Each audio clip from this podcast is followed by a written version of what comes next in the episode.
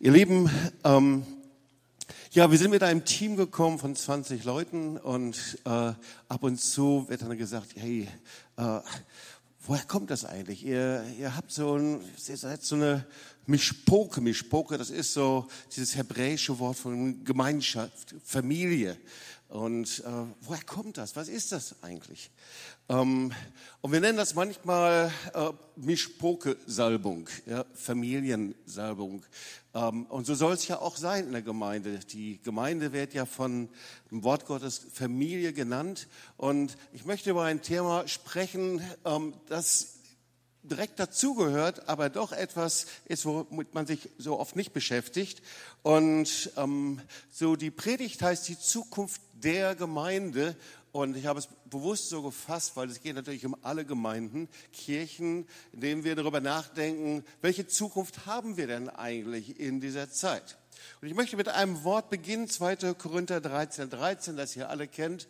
Das ist ein Segenswort, die Gnade unseres Herrn Jesus Christus und die Liebe Gottes und die, und hier haben wir dieses Wort, Gemeinschaft des Heiligen Geistes sei mit euch allen. Und Paulus schreibt das im Korintherbrief ganz zu Beginn, dass es noch viel mehr ist, als wir denken. Denn Gott ist treu, durch den ihr berufen seid zur Gemeinschaft seines Sohnes. Also wir sind zur Gemeinschaft berufen. Das hat etwas mit meinem Zeugnis zu tun, als ich gerade das hörte, Jesus Revolution ist bei euch. Ja, ähm, ich habe mich durch die Jesus Revolution 1972 bekehrt. Da war ich Teenager und das war die Zeit der Jesus People. und der äh, Jesus People Pastor aus Berlin, der kam zu uns nach Lüdenscheid. Also inzwischen haben die meisten von euch mitbekommen, ich komme nicht aus dem Schwabenländle, da lebe ich seit 40 Jahren, aber ich bin in Nordrhein-Westfalen, in Lüdenscheid groß geworden. Und der kam also dahin und er evangelisierte und äh, ich war so ein richtiger, wie man manchmal sagt, so ein Junge, ähm, ich kam nicht aus einem christlichen Umfeld, sondern ich kam aus einem familiären Umfeld, in dem wir humanistisch eben geprägt waren. Und so unsere Familie war das ein und alles. Ich bin sehr dankbar für meine Eltern, für meine Familie, drei Geschwister. Und wir saßen zusammen, wir haben zusammen gefrühstückt, wir haben viel Spaß gehabt.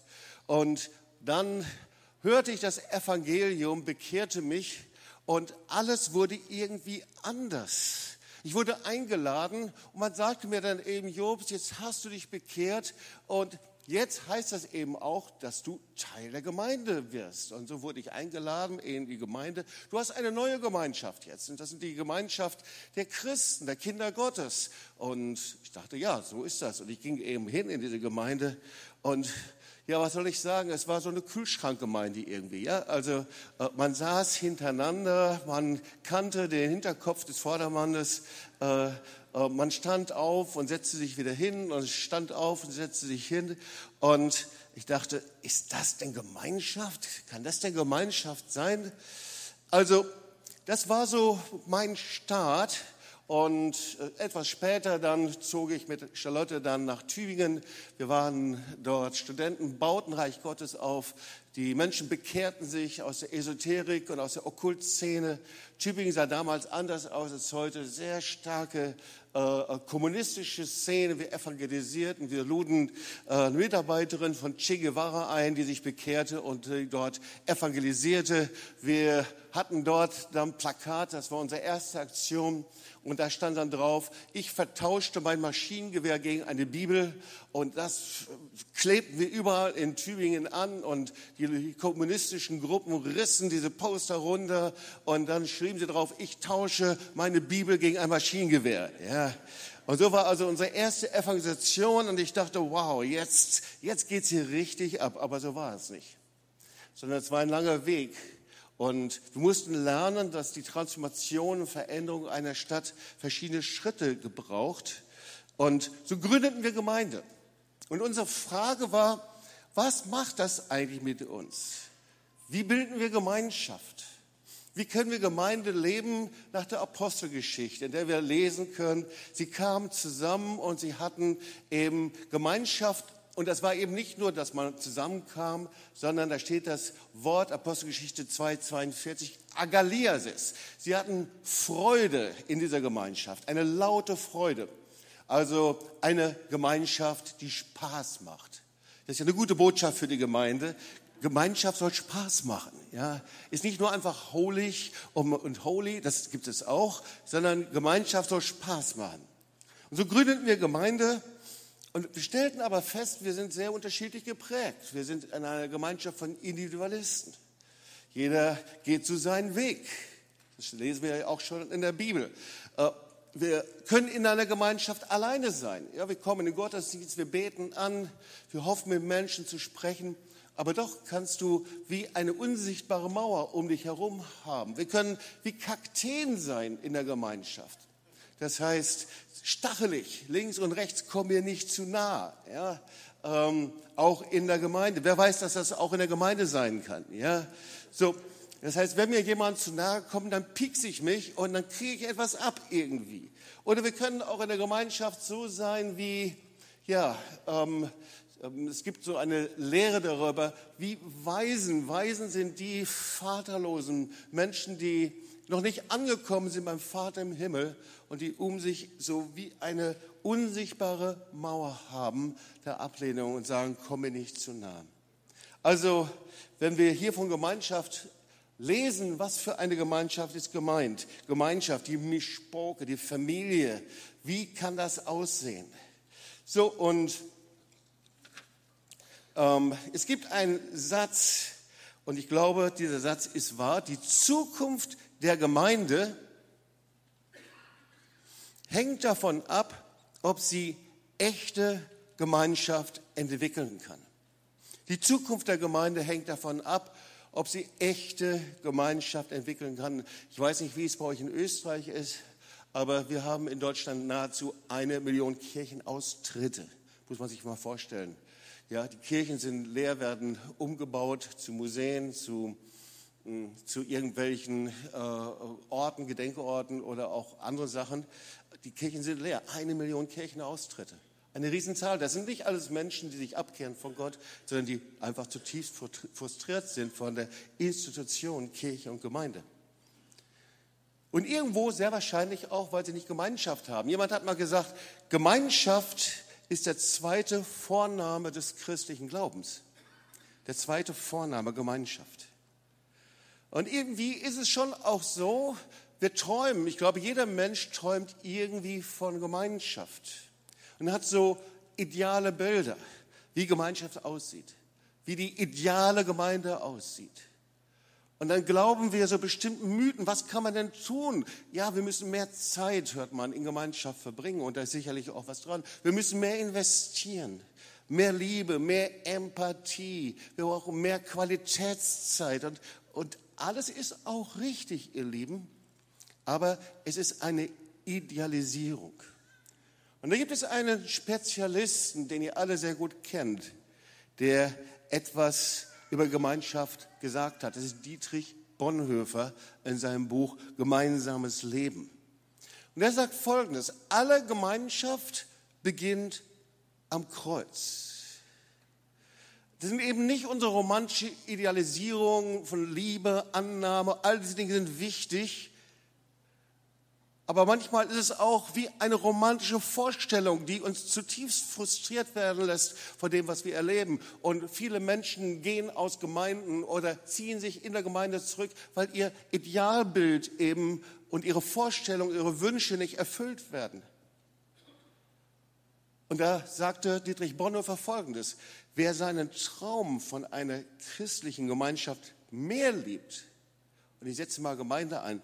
Wer seinen Traum von einer Gemeinde mehr liebt als die Gemeinde selbst, der wird zum Zerstörer jeder christlichen Gemeinschaft. Und ob er es persönlich noch so ehrlich und noch so ernsthaft und hingeben meint. Das heißt, wir können Träume haben, Idealvorstellungen, die alle gut und richtig sind aber wir müssen das geistliche Prinzip der Gemeinde, Gemeinschaft verstehen. Und da ist die Grundlage, je näher wir Jesus kommen und Christus kommen, desto gemeinschaftsfähiger werden wir. Je näher wir zu ihm hinkommen, desto mehr kommen wir zusammen. Ich muss zugeben, meine Frau und ich haben nur ein Eheseminar besucht. Das war zu Beginn unserer, vor unserer Ehe, vor, ich denke, 45 Jahren ungefähr. Äh, und eigentlich das, was uns da erklärt worden ist, hat uns gereicht. Es war sehr interessant. Wir waren dort und wir hörten zu und die Frau sagte Folgendes, also eigentlich alle Dinge sind erklärt. Je näher ihr zu Jesus kommt, desto näher kommt ihr zueinander. Da könnt ihr alles andere erstmal vergessen. Da haben wir gedacht, aha, interessant. Wir müssen erstmal alles beiseite räumen, was uns hindert, in die Gemeinschaft mit Gott zu kommen. Und so war es. Unsere Beziehung definiert und wird definiert durch unsere Beziehung zu Jesus. Und das war, als wir dann Gemeinde gründeten 1990 in Tübingen, war eine der Grundlagen, dass wir gesagt haben, wir können nicht Gemeinschaft organisieren. Natürlich, wir können bestimmte Dinge tun, aber erstmal fängt es in unseren Herzen an. Wir fingen an, über das zu lehren, was ich in der Jesus People Bewegung gelernt habe, nämlich, dass wir ein reines Gewissen, ein reines Herz brauchen. Wir fingen an zu lehren, dass wir unser Herz in Ordnung bringen, unser Leben bereinigen vor Gott. Wir fingen an, sie zu lehren, wie wir mit Gott und miteinander umgehen. Da haben wir sehr viel hinein investiert. Wir fingen an, Seelsorge anzubeten und wir lernten in diesen 40 Jahren von Seelsorge, dass der Knackpunkt ist, dass wir am Kreuz ankommen. Diese Gemeinschaft, über die das Wort Gottes spricht, das ist die Gemeinschaft des Heiligen Geistes. Die Gemeinschaft des Heiligen Geistes, der uns hineinführt in das Herz Gottes. Und ihr Lieben, diese Gemeinschaft findet in der Gemeinde statt. Diese Gemeinschaft mit Gott, mit ihm und genauso die Gemeinschaft untereinander, die können wir selber nicht machen, aber wir können die Voraussetzungen dafür schaffen. Und ich möchte dir drei Grundvoraussetzungen für Gemeinschaft weitergeben, die mir sehr weitergeholfen haben und uns auch weitergeholfen. Und dann möchte ich euch den geistlichen Aspekt weitergeben, wie etwas, wir etwas entdeckt haben, wie wir eine verschlossene Quelle öffnen konnten. Und auch das möchte ich euch weitergeben. Aber zuerst die drei Grundvoraussetzungen für Gemeinschaft. Das ist wie so ein Schlüssel, wie ein Thermometer, das wir anlegen können. Der erste Schlüssel ist erwünscht. Und das heißt, bin ich selber erwünscht, das heißt, ich wende es auf mich selber an, aber das andere auch ist mein Bruder, meine Schwester erwünscht. Erwünscht, das heißt, gern gesehen, willkommen. Weißt du, man kann in eine Gemeinschaft hineinkommen, vielleicht hast du es selber auch schon mal erlebt, und du gehst rückwärts wieder raus, wenn du das Gefühl hast, die wollen mich eigentlich gar nicht. Ich bin eigentlich gar nicht erwünscht. Ja? Oder aber du kommst in eine Gemeinschaft und du wirst nahezu hineingesogen, weil du sagst, die wollen mich, die freuen sich wirklich, dass ich da bin. Also das Erste ist, erwünscht zu sein. Genauso ist es ja auch bei Gott. Also gern gesehen, willkommen. Das zweite, der zweite Punkt der Gemeinschaft ist, ich werde gebraucht. Also nicht nur, dass ich erwünscht bin, sondern hey, du bist wichtig. Und das ist so wichtig in der Gemeinde. Ich bin erwünscht. Ich komme nicht hinein und alle denken, oh Gott, da kommt wieder jemand in die Gemeinde, der macht mir wieder Arbeit. Und du siehst schon wieder tausend Seelsorgefälle und alles, was du machen musst. Ja? Und ich werde gebraucht. Zweiter Punkt. Und gebraucht heißt, ich bin etwas Besonderes. Ich habe eine Bedeutung. Ich bin nicht überflüssig. Und du kannst dieses Prinzip überall anwenden, in der Gemeinde, in der Ehe, in der Familie. Ich bin nicht überflüssig, ich werde gebraucht. Und das Dritte ist, die dritte Grundvoraussetzung für Gemeinschaft, ich bin wertgeschätzt, anerkannt, geachtet, respektiert. Das sind diese drei Kennzeichen. Ich komme hinein und ihr kennt den Unterschied, wenn wertschätzend mit mir umgegangen wird oder aber wenn jeder vorbeigeht. Und ich glaube, ihr möchtet alle das erleben. In eurer Zellgruppe, in eurer Familie, in der Gemeinde. Ich möchte das erleben. Das ist die Grundlage der Gemeinschaft. die unterschiedlichen Dimensionen. Und du kannst es anwenden auf Gott, du kannst es anwenden in deiner Ehe, du kannst es anwenden in deiner Familie, in der Gemeinde, in der Hauskreisgruppe oder wo auch immer du bist. Und gleichzeitig können wir uns selber fragen, wie gehe ich mit meinem Bruder, mit meiner Schwester, wie gehe ich mit Gott um überhaupt? Ich frage mich dann in der Gemeinde, in der ich bin, warum ist mein Bruder, meine Schwester nicht erwünscht oder warum ist es mit mir selber nicht? Warum ist es, oh ja, ja, ich sehe jemanden und ich mache einen großen Bogen um sie herum und um ihn herum. Ja, warum brauche ich anderen? Ach, das, ich bin froh, wenn der geht, wenn die geht, überflüssig sein. Ja, ich bin froh, wenn sie nicht da ist. Und warum kann ich den anderen nicht anerkennen, schätzen, anschätzen? Und wir fangen bei uns selber an.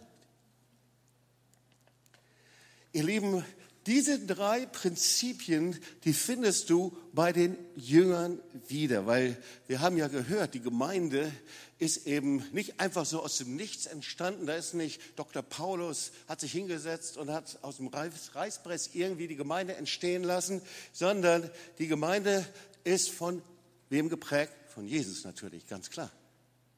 Und er hat die Jünger genommen und er hat ihnen vorgelebt, wie man Gemeinde lebt.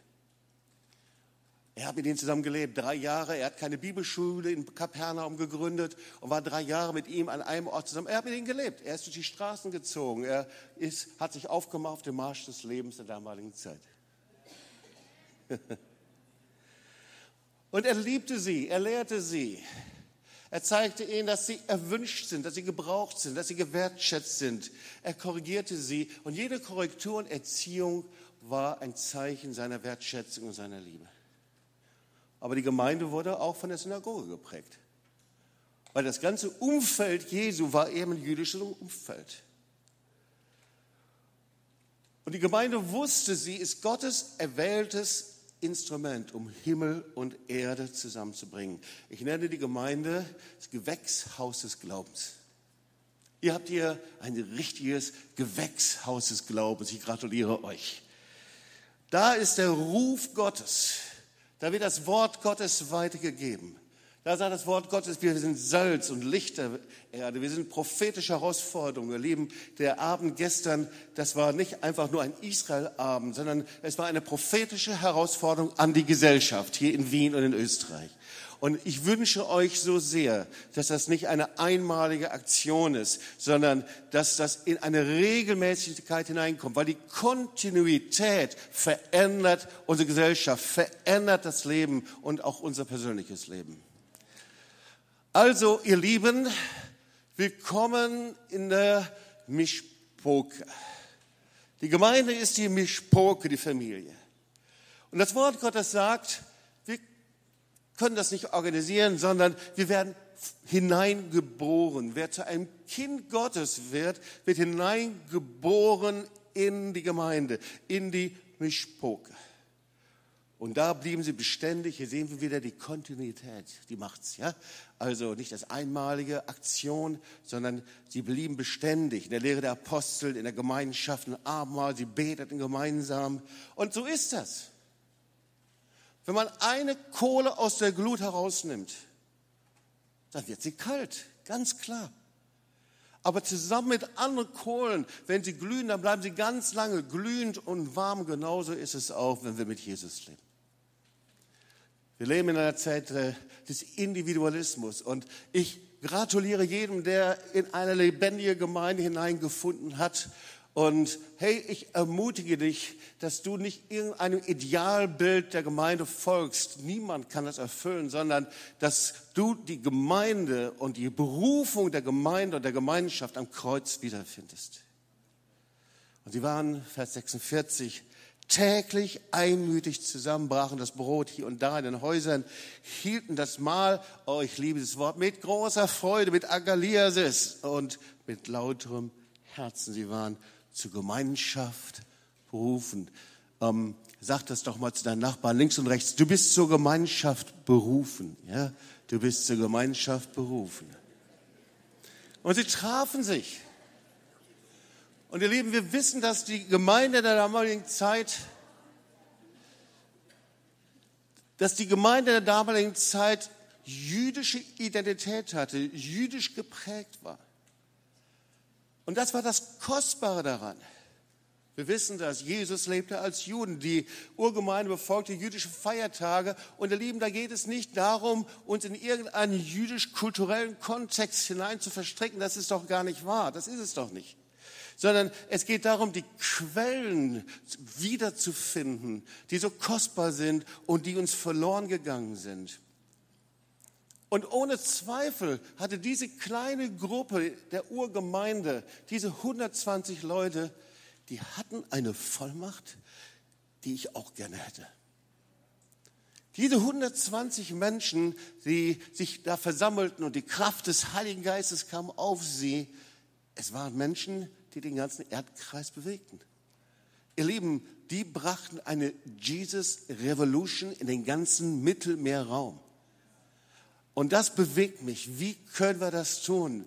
Die Salbung und die Kraft und die Jesus Revolution und Jesus Power, ihr Lieben, das ist die gleiche gestern, heute in der Ewigkeit, die gleiche in den 60er Jahren und die gleiche 2024 von sein. Halleluja.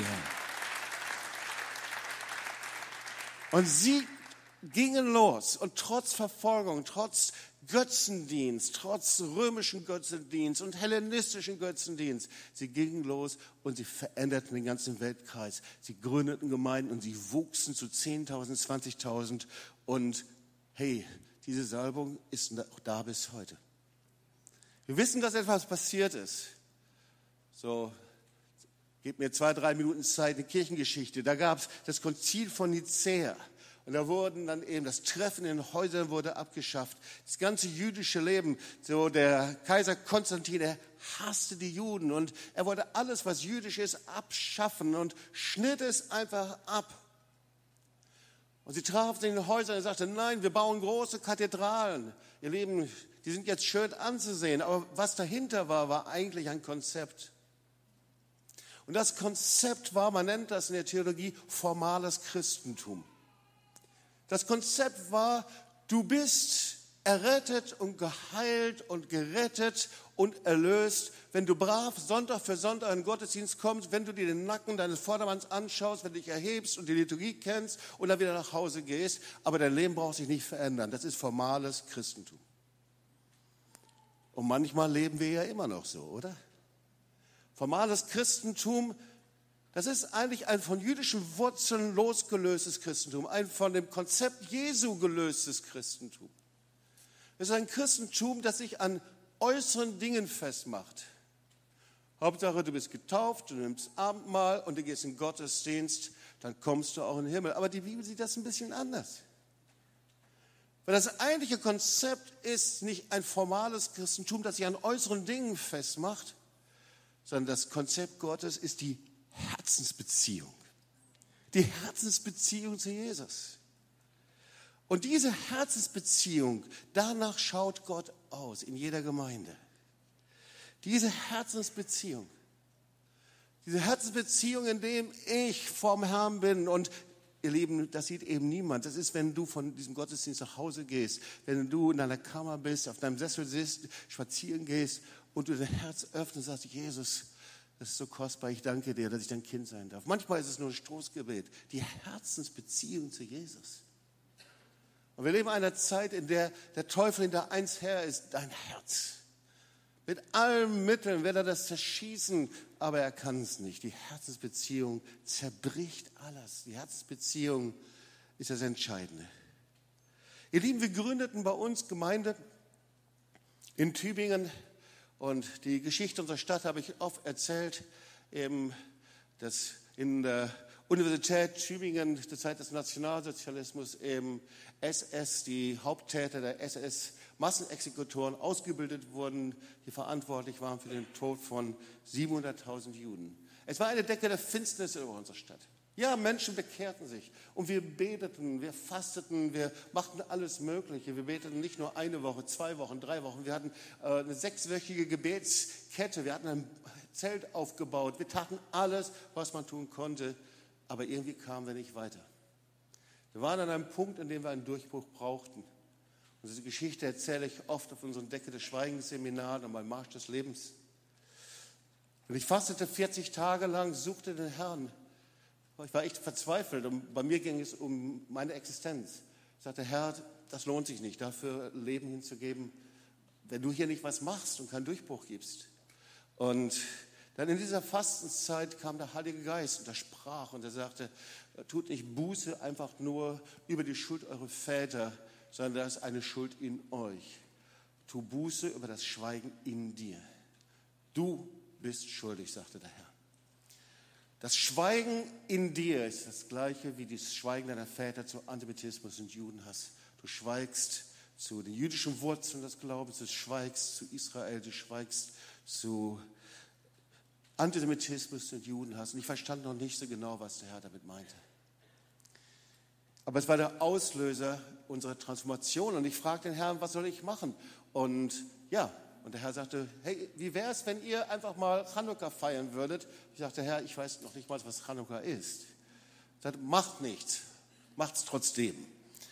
Und so, wir hatten dann, ich glaube, es war der Winter 2003 in Tübingen. Wir gingen äh, auf, in ein ehemals jüdisches Viertel mit 100 Leuten und äh, war kalt, die Batterien fuhren ein. Wir hatten eine Tanzgruppe, das war die Vorgängerin oder Anfänge von YC Dance und tanzten alles unvollkommen. Und irgendwann sagte der Heilige Geist Jobst, lade jüdisches Leben nach Tübingen ein. Und ich sprang auf die Mauer, lud jüdisches Leben ein und sagte, wir heißen jüdisches Leben willkommen. Und ich wusste nicht, dass das nicht einfach nur so eine Aussage war, sondern da passierte etwas im Himmel. Da brach eine Mauer im Himmel zusammen. Und es war der Anfang von Veränderung Transformation.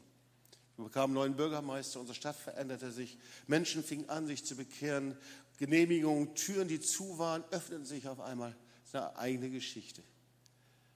Aber ich möchte euch etwas anderes erzählen, nämlich von diesen Quellen, die sich geöffnet haben. Und auch zu etwas ermutigen. Weil an einem Punkt sagte der Herr zu uns, wir hatten eine Band und die Band hieß TOS Worship Band.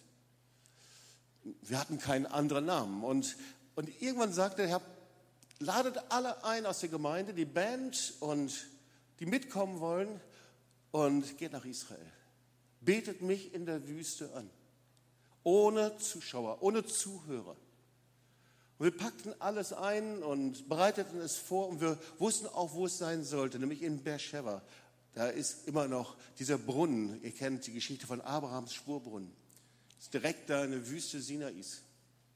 Wir gingen dorthin und brachten unsere Instrumente und äh, Soundsystem und dann äh, einen Generator, damit wir anbeten konnten. Und wir Irgendwann, es war sehr, sehr heiß, bauten alles auf und fingen an, einfach den Herrn anzubeten. Unsere ganze Leiterschaft, Ältestenschaft war mit dabei. Wir wussten nicht genau, warum wir es tun sollten. Er hat es einfach nur gesagt. Und so beten wir an. Es war heiß, zwei Stunden, drei Stunden. Und irgendwann, da sagte der Herr zu mir, Jobs, ich möchte gerne, da lag so eine Spitzhacke, dass du mit dieser Spitzhacke in die, in die Erde haust. Ich dachte, Herr, das ist sehr albern was sagen die Menschen dazu? Und er sagte, ist egal, mach einfach mal. Ich nahm also diese Spitzhacke, man nennt das eine prophetische Handlung, ihr wisst es, äh, äh, habe ich aber nicht so viel darüber nachgedacht. Ich nahm diese Spitzhacke und ich fing an, während der Anbetung in den Boden zu hacken. Nach zwei Minuten dachte ich, Herr, kann ich jetzt aufhören? Nein, mach weiter. Fünf Minuten und ich hackte und sagte, Herr, was um alles in der Welt mache ich hier? Und der Herr sagte, das ist eure Berufung. Ich habe euch berufen, verschlossene Quellen zu öffnen, dass diese Quellen wieder anfangen zu fließen. Das war vor der Marsch der Lebensbewegung. Da heraus entstand die Marsch der Lebensbewegung. Und diese Berufung, die wir dort hatten, die gab uns einen Namen. Unsere Band heißt seitdem Beersheba, deswegen heißt sie so. Aber der eigentliche Grund ist, wir entdeckten etwas. Weißt du, das Tanzteam, das gestern hier war und die Vorläufer des Tanzteams, die waren genau dort. Unsere Musiker, die waren genau dort. Weil während wir dort anbeteten, öffnete der Herr zuallererst eine verschlossene Quelle bei uns, unsere verschlossenen Herzen. Damit fing er an. Er öffnete unsere Herzen für sein Herz, für Israel. Israel, das ist keine Theologie von einigen speziellen Menschen, sondern wenn du in die Bibel schaust und das, an das Wort Gottes glaubst, und das tun wir gemeinsam, dann entdeckst du, dass Gottes Herz für Israel und seine Liebe und seinen Bund, den er gemacht hat, nie zu Ende gegangen ist. Und das eine ist, man kann es hier verstehen und theologisch diskutieren, aber das andere ist, da muss sich eine Quelle öffnen in uns, in unseren Herzen. Und ich bin so dankbar, dass sich in euch hier Quellen öffnen, dass das hier passiert und weltweit. Und ich mache eine Entdeckung, nämlich die Entdeckung, dass Gemeinden in dieser Zeit nur noch wachsen, wenn sie die Segensquellen Israels entdecken. Erstaunlich, aber so ist es. Und die Gemeinden, die das nicht tun, die das abwehren, das sind die Gemeinden, die langsam absterben. Weil so wichtig ist das Gott in dieser Zeit dass wir in unseren Herzen diese Segensquellen entdecken. Und das war der Anfang von so vielen, von unser Gebet, Anbetung, Lobpreis, von dieser Mischpoke, von der Familiensalbung. Wir leben inzwischen, wir leben zusammen, wir treffen uns zusammen, Uh, ungefähr 130, 140 Leute leben in Wohngemeinschaften, sie leben zusammen. Wir leben gemeinsames Leben in Familien. Sehr, sehr viele Familien haben Alleinstehen und Singles aufgenommen. Wir leben mit Kaputten zusammen. Wir fahren gemeinsam in Urlaube, meistens so mit 100, 150 Leuten in unterschiedlichsten Orten, um dort zu beten, Gemeinschaft zu haben, Fun zu haben. Wir kommen zurück in den unterschiedlichsten Generationen, sind zusammen. Wir leben das in den Hauszellen und äh, in den Hauskreisen. Äh, Wir leben, wie geistiges Leben wächst. Und das Zentrum ist das Herz Gottes. The heartbeat of heaven, das Herzschlag Gottes. Dass wir synchronisiert sind mit dem Herzschlag Gottes. Den Herzschlag Gottes hören, das, was Gott möchte. Bei ihm sind, wir sind doch keine Leistungschristen, oder? Wir sind auch keine formale Christen, die befriedigt sind, wenn sie all das tun, was sie tun müssen, sondern wir sind Christen, in denen das, diese Quelle sich öffnet in uns, in unseren Herzen. Das nenne ich die Gemeinde im Geiste seines Zions.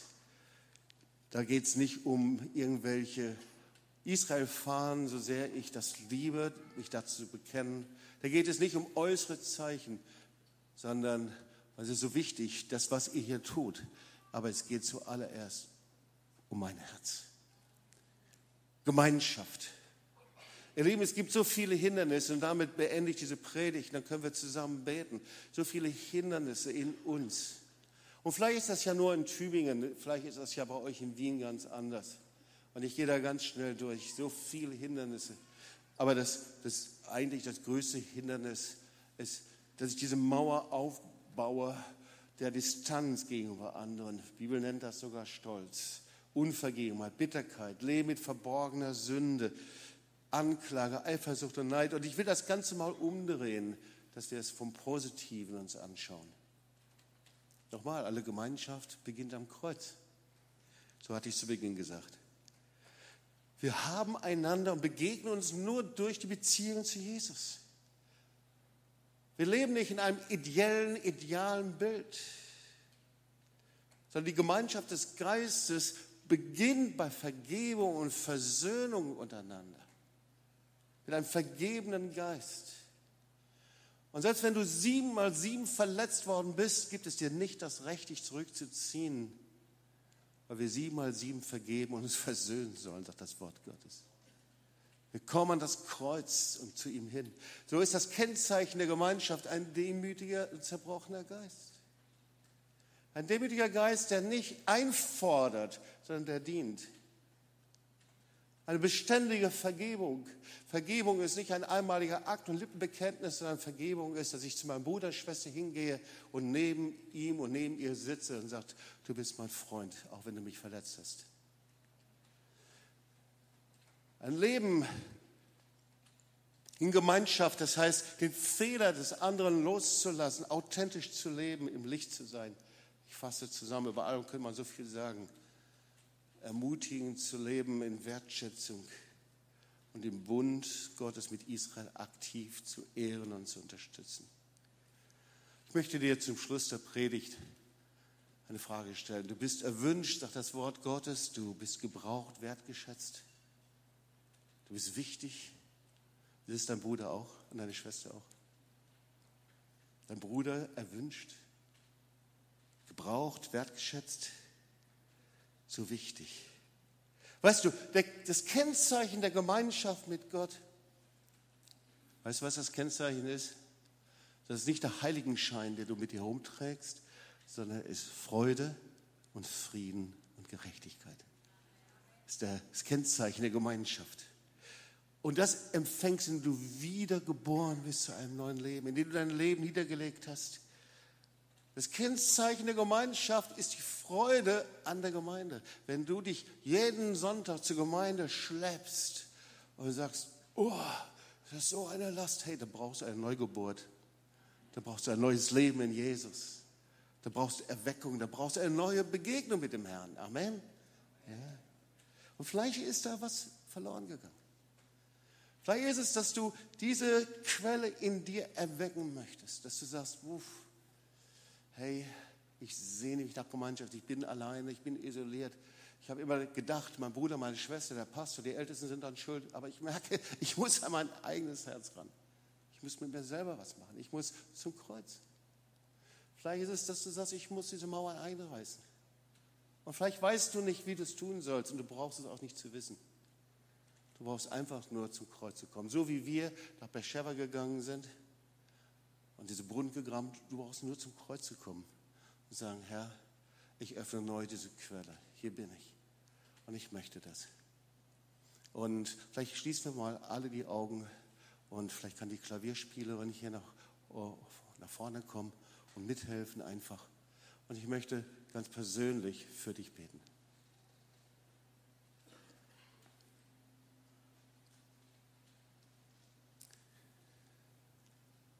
Herr, wir danken dir für deine Gegenwart, für deine Liebe. Danke, Herr, dass du uns diese Gemeinschaft verheißen hast, die so viel mehr ist als das, was wir selber tun können. Danke, Herr, dass wir nicht nach unseren ideellen Vorstellungen leben müssen, sondern ich danke dir, Herr, dass du uns selber dienst und an die Quelle bringst. Und vielleicht ist das, Herr, dass so viele Mauern da sind in uns. Aber heute dürfen wir an die Quelle kommen, dass du neue Quellen in uns gräbst. Vielleicht ist es, dass mein Bruder, meine Schwester, Menschen in meinem Umfeld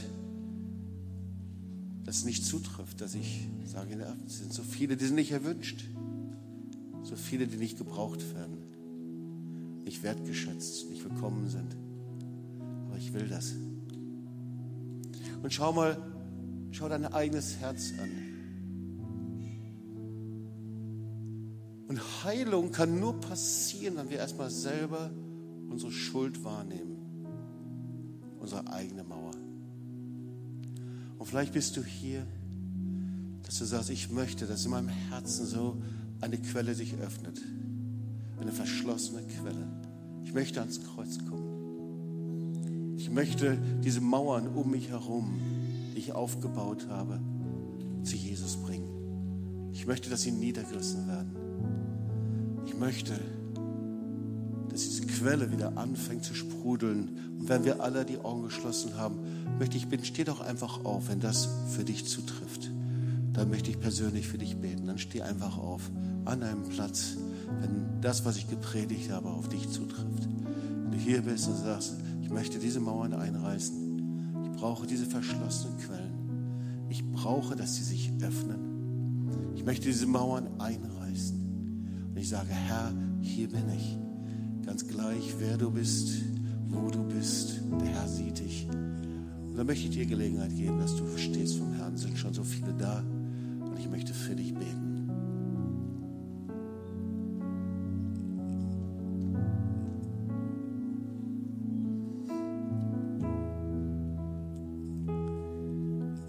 Vater, ich danke dir für so viele, die stehen.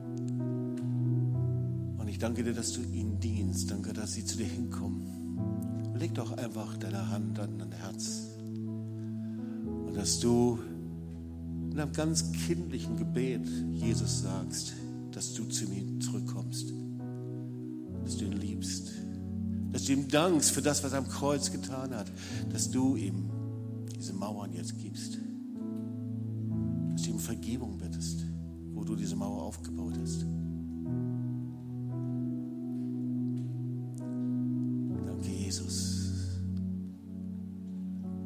Danke dir für die Gemeinschaft im Heiligen Geist. Danke, Herr, für deine Gnade, für deine Liebe, für deine Versöhnung, für neue Hoffnung, Perspektive. Und vielleicht bist du hier, dass du so eine Idealvorstellung von der Gemeinde gehabt hast. Und du möchtest das niederlegen. Auch dann darfst du aufstehen.